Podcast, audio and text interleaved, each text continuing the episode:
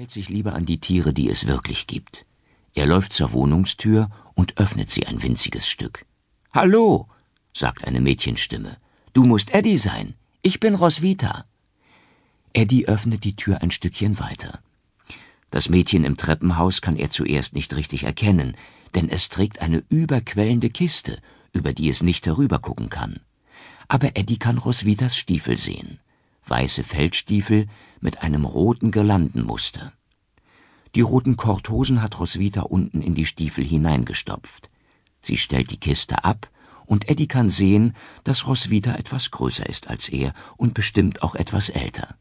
Sie hat lange Locken, die sich über den Pelzkragen an ihrem roten Mantel ringeln.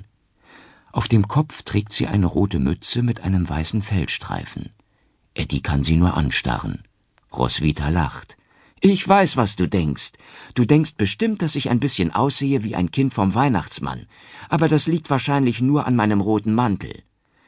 Sie schaut ihn aus ihren wasserhellen Augen an, und Eddie bemerkt, dass sie eine dünne Goldrandbrille trägt. Er nickt. Die meisten Kinder glauben ja nicht mehr an den Weihnachtsmann. Du noch? fragt Roswitha. Eddie druckst herum. Es ist kalt im Flur. Ob das kleine Schneeflocken sind, die da um Roswitas Mütze herumfliegen? Es sind meistens Studenten, die sich etwas Geld verdienen, sagt er selbstbewusst. Ein Weihnachtsmann ist wichtig für kleine Kinder, damit sie nicht schon zu Anfang gleich alle Hoffnung aufgeben. Roswitha lacht. Verstehe, sagt sie dann und hebt ihre Kiste wieder an. Und was wünschst du dir zu Weihnachten? Eddies Wunschzettel ist ungefähr so lang wie ein Arm, und selbst da passte auch noch nicht alles drauf. Eine echte lebende süße Katze, die nur ihm allein gehört. Ein kleines Auto mit hochklappbaren Sitzen, eine Schatzkiste und dass es zu Weihnachten schneit. Jetzt aber hat er plötzlich noch einen anderen Wunsch. Ich möchte gerne mal wissen, wie das mit dem Weihnachtsmann wirklich ist, hört er sich sagen. Das ist mein größter Wunsch. Oh Schreck, was hat er da nur gesagt? Roswitha geht schon die Stufen zu ihrer Wohnung hinauf. Komischer Wunsch, das mit dem Weihnachtsmann. Aber wenn du meinst. Und vielleicht können wir ja nachmittags mal zusammen spielen, sagt sie. Vor Eddies geistigem Auge erscheint ein Mädchenzimmer mit lauter Mädchensachen drin. Mit Puppen, Puppenwagen, rosa Puppenstuben und Puppenkleidern.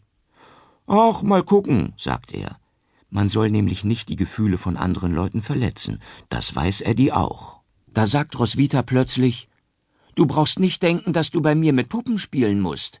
Mein Vater, äh, ich meine, meine Mutter, äh, ich meine, ich selbst habe alles mögliche Spielzeug. Und dann verschwindet sie oben in ihrer Wohnung. Eddie steht verdattert im Flur. Liegt da vielleicht etwas Pulverschnee auf den Treppenstufen? Wie seltsam, dass der Schnee nicht schmilzt.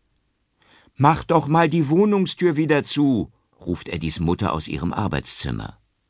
Hast du mit unseren neuen Nachbarn gesprochen? Da oben zieht ein Mädchen ein, ruft Eddie zurück. Und es kann Gedanken lesen, hätte Eddie am liebsten noch hinzugefügt.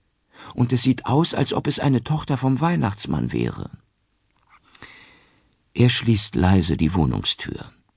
Sogar hier drinnen spürt man, dass draußen Schnee gefallen ist. Vielleicht ist die Stille im Treppenhaus eine andere als die in der Wohnung. Da sieht er es.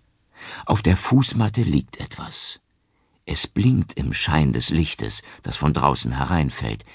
Es ist ein kleines blaues Auto, kaum größer als ein Weihnachtskeks. Man kann die silbernen Sitze einzeln hochklappen. Es ist genau das Auto, das Eddie sich immer gewünscht hat.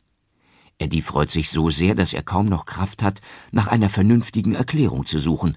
Dabei müsste er jetzt eigentlich seine Gedanken zusammenhalten, denn eines ist klar. In diesem Haus passiert etwas Seltsames.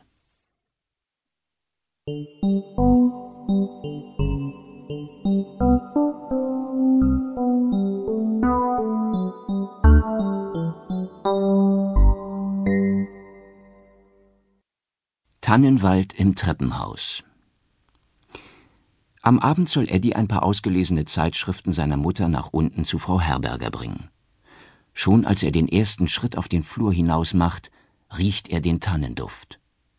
Bestimmt nimmt jemand im Haus ein Bad mit Duftzusatz, vermutet Eddie.